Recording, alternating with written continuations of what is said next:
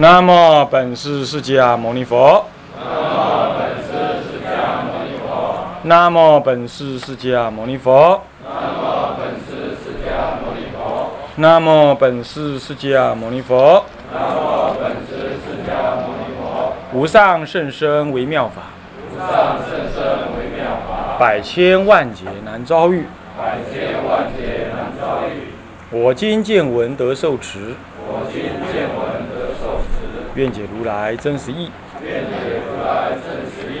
各位比丘、各位沙弥、各位敬人、各位电视机前面同学，大家好。我们现在上天台入门啊，第五期，也就是禅法的流行呢。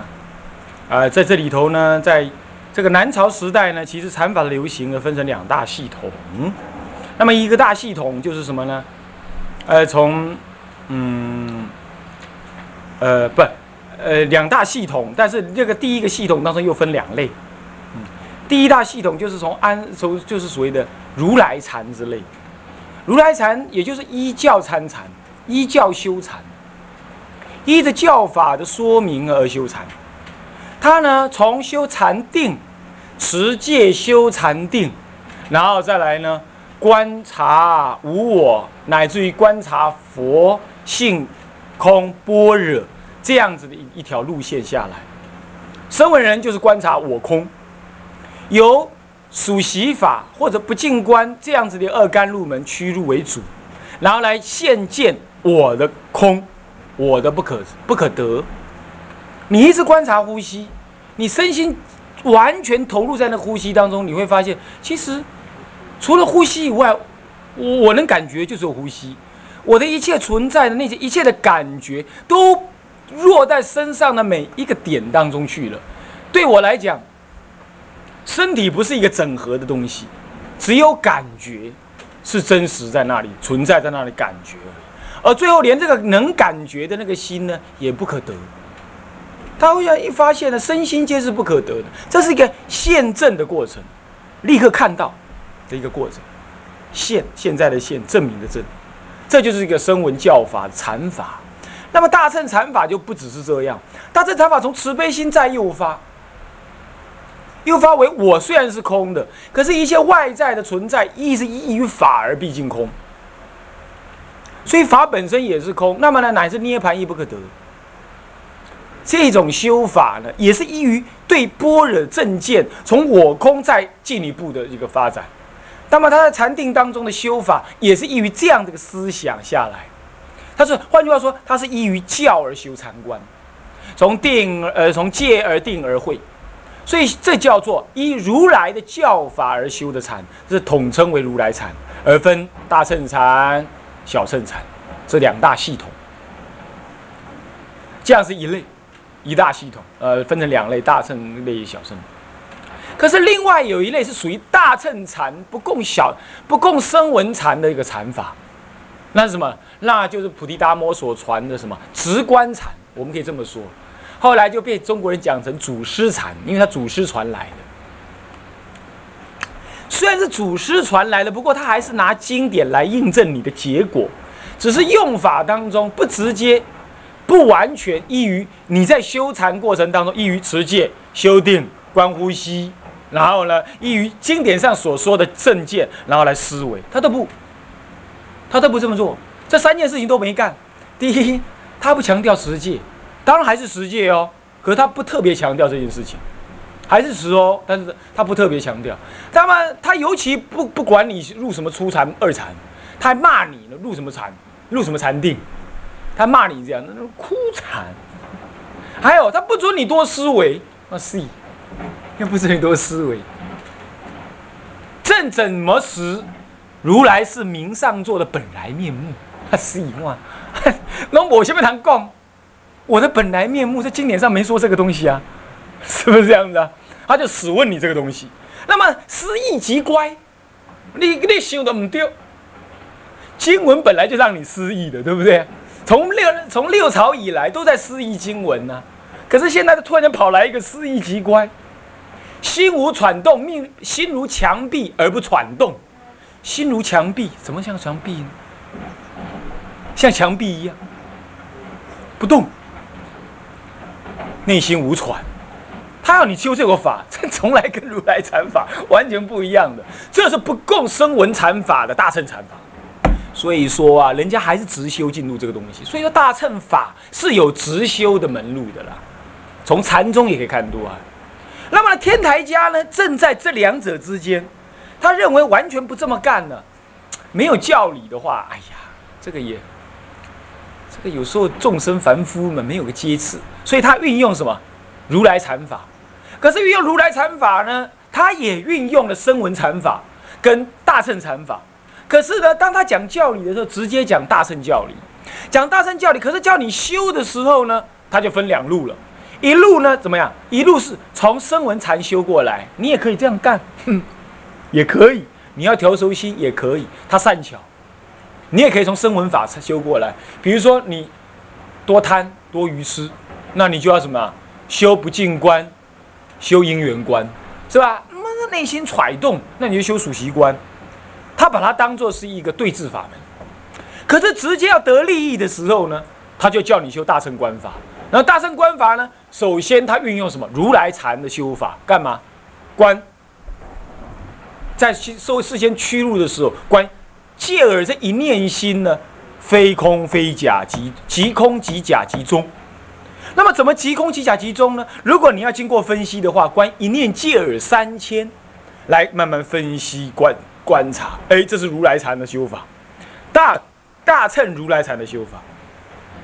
可是呢，当你修修修已经接近了什么一心三观的时候呢，他叫你全然放下，经文也不要管，然后呢，就当下这一念心屈入顿悟成佛。哎，这又运用了什么菩提达摩那种修法？他是这样子的呀，而他并没有明显的迹象受到菩提达摩禅法的影响，并没有明显迹象。换句话说，这是谁？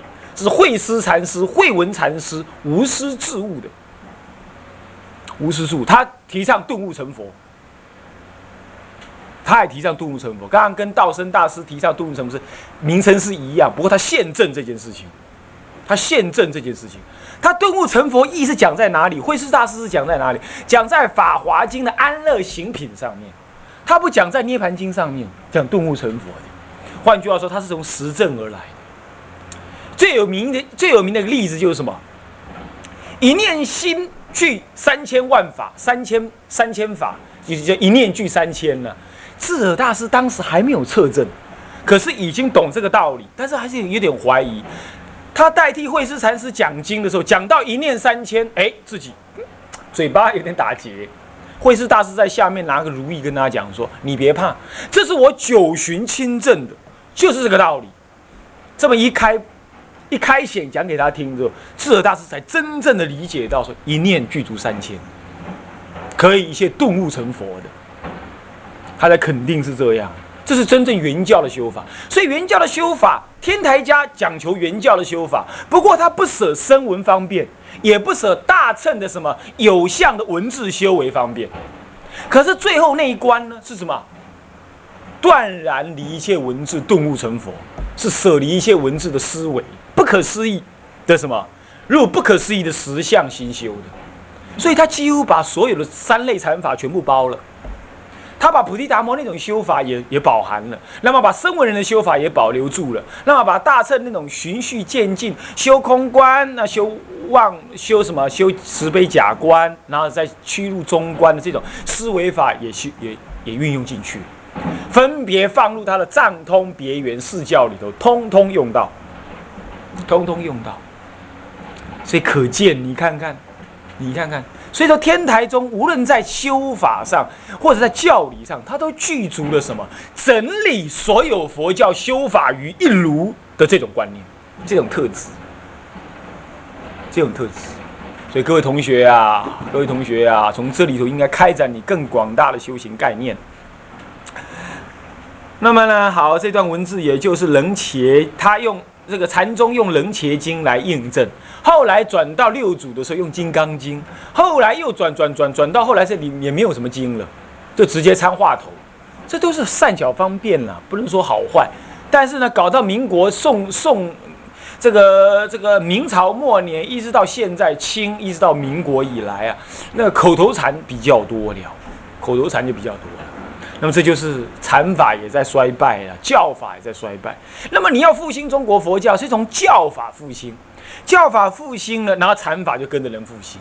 因为呢，依教出依教出宗，比依宗出教来的更实，对凡夫来讲更实在。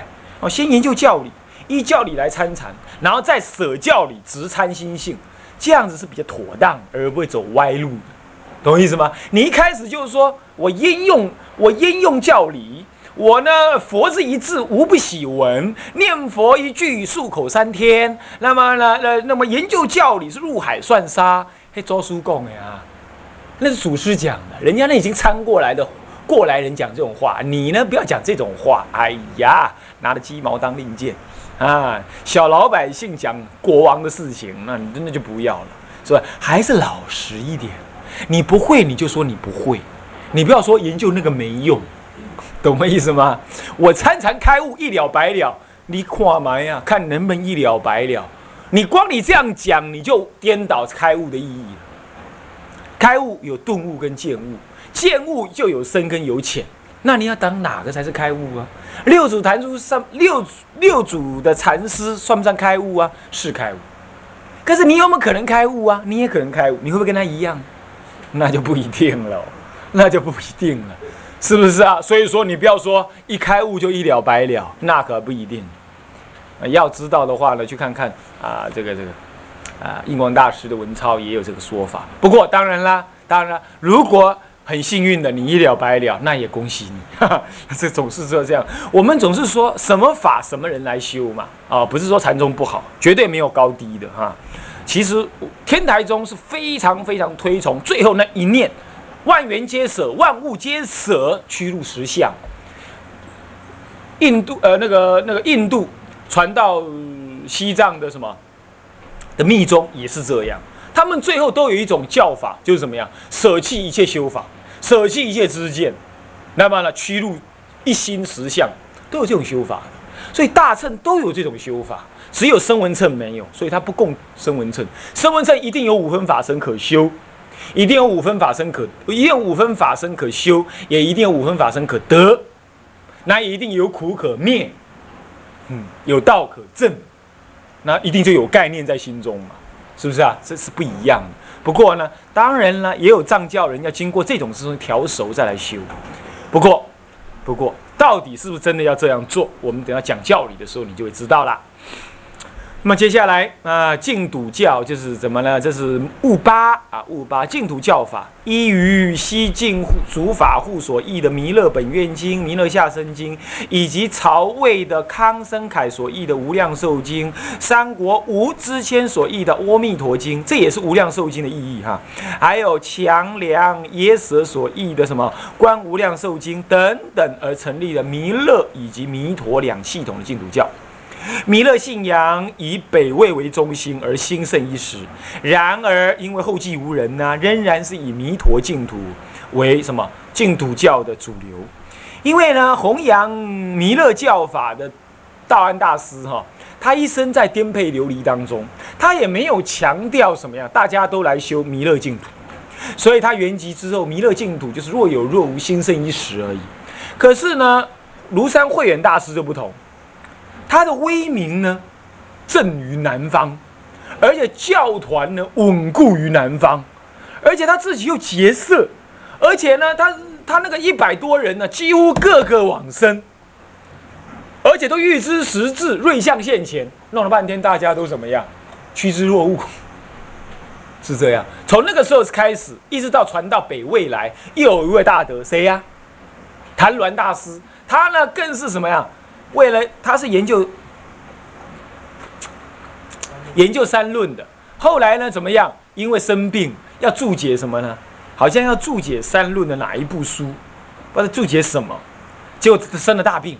不知道陈实论还是什么，他是注解那部论，就生了个大病。他想啊，哎呀，这个这个这个这个这个功德未做成呐，结果就我先死了，这怎么可以呢？大家想要求那种长生不老药，就去找了谁呢？找当时梁武帝很很崇敬的那个陶弘景大道大道士。听说陶弘景能够能够将羽化升天，飞上天上去的，是这样子的，很有道行的道士。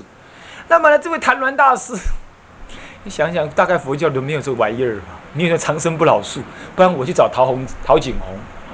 那么呢，就找了他之后呢？陶弘景啊，陶找陶弘景。那么找到他之后，他真的给他一本道书了，你知道？然后就回来，回来还好，他遇到菩提流支，菩提流支就大概有神通还是怎么样？看他那样子，说：“哎，那去哪儿啊？我哪？我去求仙道，求仙道干什么？求长生不老术。”菩提流支在路上听到这事情，就大笑，大笑三声，哈哈哈，大笑三声说。长生不老术怎么可能在道教那些那些人的生教法里头有嘛？我告诉你，佛门里头有，你怎么求呢？他说怎么会有呢？给他一本无量寿经，啊，那么呢还给他什么呢？观嗯，授予观无量寿经，还不是无量寿观无量寿经，啊，那么呢从此他就钻研净土啊，是这样子。等一下我们讲到这个，啊就是这样。所以说弥勒净弥弥勒净土没有心啊，弥陀净土心。我们看那个文句哈。仍然以弥陀信仰为净土教之主流。东晋有庐山慧远大师的白莲社，刘宋时有谭弘，南齐时有法林，北方则有慧光律师。嘿，他也是求生净土的哈。还有呢，道平是慧光的弟子，都是发愿生息的。而你要知道，慧光律师就是中国四分律最早注解一句一句注解的人，慧光。慧光的三传还是四传传到谁？三传弟子，四传就是道道宣律师。如果我没记错的话，是四传，四传到道宣律师。那啊，我们之前有讲到嘛，哦，好像是四传的样子。啊，好，那么呢，这是慧光律师。那么呢，发愿往昔还有林玉，我们说过这位什么华严中华严的研究者林玉，嗯。还有道平，呃，是道平的弟子，人称玉菩萨，为终南山智相寺的开开山祖师。啊，这位这个是大修行人哦，而且护教很厉哦。你看广弘明集也有他的名字哦。嗯，在灭法的时候他也出来讲话哦。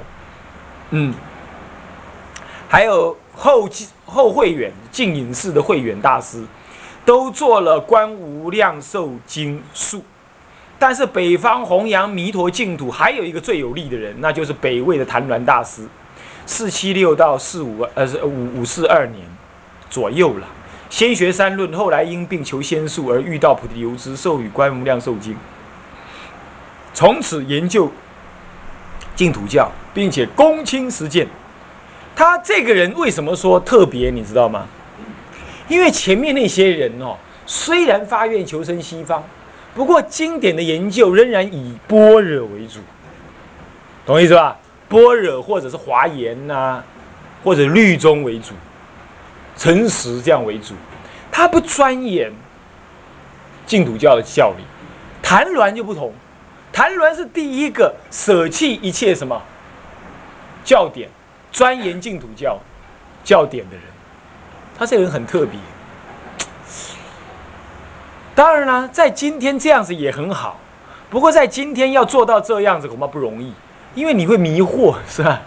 太多教法你也会迷惑，所以我觉得是应该从天台中出净土中，再从天台中研究再出来，到进到净土中去，这样对我们今后弘扬净土中，面对佛法的争议，还有劫浊见着这种观念，这种时代啊，见解纷扰的时代，这样是比较好的啊。那么，台湾大师有他的因缘嘛？他那么他就专宗净土宗，被日本净土真宗尊为中国的初祖，著有《往生论著》。这《往生论著》呢是《往生论》是谁呀？哪位菩萨？哪位菩萨？啊？是世亲还是马明啊？我都忘了，我也忘了。不是世亲就是马明菩萨，他所造的什么《往生论》。那么呢，应该世亲。那么呢，他怎么样？造《往生论》，他为《往生论》造造注。我出出家没多久就看这部准注啊，不错啊，写的也不错。那么赞阿弥陀记等为净土教殿下的什么基础？殿下的基础，这净土教啊，主要你看看，所以在智者大师之前呢，这些教法都在流通喽，啊，流传到今天都是还在流通当中哦。那么再来是戒律的研究，由最早的十诵律，西元四零四年于长安等地译出，长安等地译出，到赵后的五分律，四二三年于扬州，此其译出的广律已有四大部。从根本说一切有部律，叫根说律，乃在唐武后方才译出，其中最早红传者乃为十诵律。直至梁朝仍然十诵律很盛，比如说申佑律师就是研究十送律，他的后他的后生就是道宣律师，嘿，道宣律师自己研究四分律，可是他的前身研究十送律，所以我们在道宣律师的著作上面看到他引很多十送律，溯其所追。那么呢，为因四分律的内容比较完整的，容易理解。所以在北魏时代就有法超或者叫法实，法冲或者叫道呃，还有一位叫道富，怎么样？开始弘扬，而道富开始做四分律述，但是呢，他不是随句注解，他是大概大概的这么讲，大概大概这么讲，懂吗？他是讲个大概而已。可是到了慧光律师就不同，慧光律师一字一句的解释，这叫做什么呢？略述。四分略述，还有一个中述，还有一个广述啊。道光、慧光律师做略述的样子啊。那么呢，等人的弘扬啊，而弘扬最影响最深刻的是慧光律师。慧光律师又做生统，所以要叫光统律师。他自己又研究实地论、诚实论、实地经论，所以他又是华严中的研究者，诚实论的研究者。他还研究涅盘。哦，你看。然后他自己又发愿往生西方，实在是，所以当时人都有这种综合研究的气魄啊。只有现在的人一句阿弥陀佛念到底，结果还没有念到底就死翘翘了，也不知道怎么死，是这样。所以说这个哈是，不过这也对了，你能念到底也好了啊，是这样的。那么不管了，就这么说。好，接下来呢怎么样？嗯，他世传到道宣律师而死的四分律独尊于中国，至今不衰，是不是至今不衰啊？啊，他讲的也够真强哦。我看两百年后也是很很盛，因为所有的资料都没有了嘛，只剩下四分律的资料而已，你研究也不可能了，对不对啊？嗯，所以这个还是有问题哈，这样子。所以说啊，这个这个资料的保留很重要。啊。此外呢，梁朝时候的菩萨界也很深兴盛，像《菩萨璎珞经》，这个“珞”字，第二个“珞”字就是王字边、玉字边哈，《璎珞本业经》，那么呢是佛诸佛念所译的；还有呢，《梵网经》是罗什大师所译的；还有《菩萨地持经》与全本的什么同，就是与《梵网经》几乎是内容也很接近，就对了。那么是昙摩称所译的，以及《菩萨善戒经》是求那跋摩所译的等等，都已经流行。而当时的受菩萨戒之风呢，亦随着王臣的投入而渐盛。当时的国王啊、皇帝呀，每个人几乎都受菩萨戒啊，尤其是我们那位，那位梁武帝，嗯，萧老先生，哈，老萧。他呢，他更是什么见机履疾哈，大干一场，是不是这样子？那么大家都怎么样？都是受菩萨戒啊。嗯，那个卑女去他的宫殿里头帮他拿，帮他拿杯子，他还谢谢你菩萨，还跟他这样讲啊。好，那么这样子宗派的事情也讲完了，我们补述一下一。讨论南朝之学派的时候，有时候兼及北朝的人物，此乃因为某些学派有南北交流的明显过程呢。所以你说你的南朝，你说这是它发生在北朝，比如慧光律师在北方，可是事实上它影响到南方来嘛。你讨论南方的时候，你还是不得不提这件事情。所以有时候没办法研究历史最难，就没办法分割。你这儿谈谈，你要那谈谈，啊，汤用彤这本著述很难读，原因也是这样，因为他思想很完整，他看的资料多，他弹弹弹弹弹弹弹，嘣跳到后面去，弹弹弹弹弹，嘣跳到后面去，啊，你看也也没标题，那么也不跟你弄清楚啊，你一下看看，咚，嘛嘛看的都一样可啊，弄弄不出什么重点来，所以你要看他的，你要去找重点啊，你要找出重点。那日本人呢，大部分都是什么呢？大部分都是抄抄拼拼的，啊，推论也是有，也不错。但是呢，这个整体性的思想啊，就是弱。终究呢，他还是日本人嘛，研究中国的东西还是有隔阂了啊。表面看起来资料很多了，功力还是有差。那么，那么这个是这样了。再来第二，叛教虽然大胜于良辰之势。然而，于东晋末年以来，即已开始酝酿。如罗什门下的僧瑞，曾先后亲近过道安会员罗什等大师。法师呢，这位法师呢，所提倡的般若、法华、涅盘三者互补而互不可缺的关系，即被认知为是一种最原始的叛教形式。就把这各种经典的关系讲出来了，他是被认定为他最早提出这种观念的人。换句话说，已经滥觞于东晋末年。即般若系统的经论被长期的研究，在其跟梁之间呢，《法华经》《诚实论》及《涅盘经》，还有《色》等经论，比如包括《色大乘论》，你再加上一个《色大乘论》，啊的讲说至为兴盛，啊讲说至为兴盛啊，从而呢平衡了。空中思想一面倒的这种学思，这个这个这个佛教思想的情况，好，因为这这是属于空中的思想，那个呃如来藏系统的思想啊，是这样子，想了解吗？注明一下哈，你们注明一下啊，我这这里我讲义忘了写啊，注明一下啊。OK，再来，人三经典之传译。经典之传译，相对于东晋时代北方易经事业的发达，比如说东晋时代各个地区都在易经，对不对啊？是不是啊？从北凉啊啊，这个前这个前秦苻坚到后秦的姚兴，都怎么样？都有翻译，尤其是到后秦姚兴的时候，啊，那鸠摩罗什大师的翻译啊，更是兴盛于此，对不对啊？所以说呢，南朝含宋齐两代的易经事业呢，除了真谛三藏有着辉煌的成绩以外啊，它是以罗什跟玄奘二大师呢并列为为我国三大易经师。整体而言，南朝的易经已趋于成极。再者，此时期之易经呢，因为学派以及叛教已大为兴起。许多重要的经典亦已经在这之前已经陆续的译出来，因此受到重视的程度呢，就没有像十六国时代那样的殊胜，那样的特殊。这至少在历史上来看待是这样。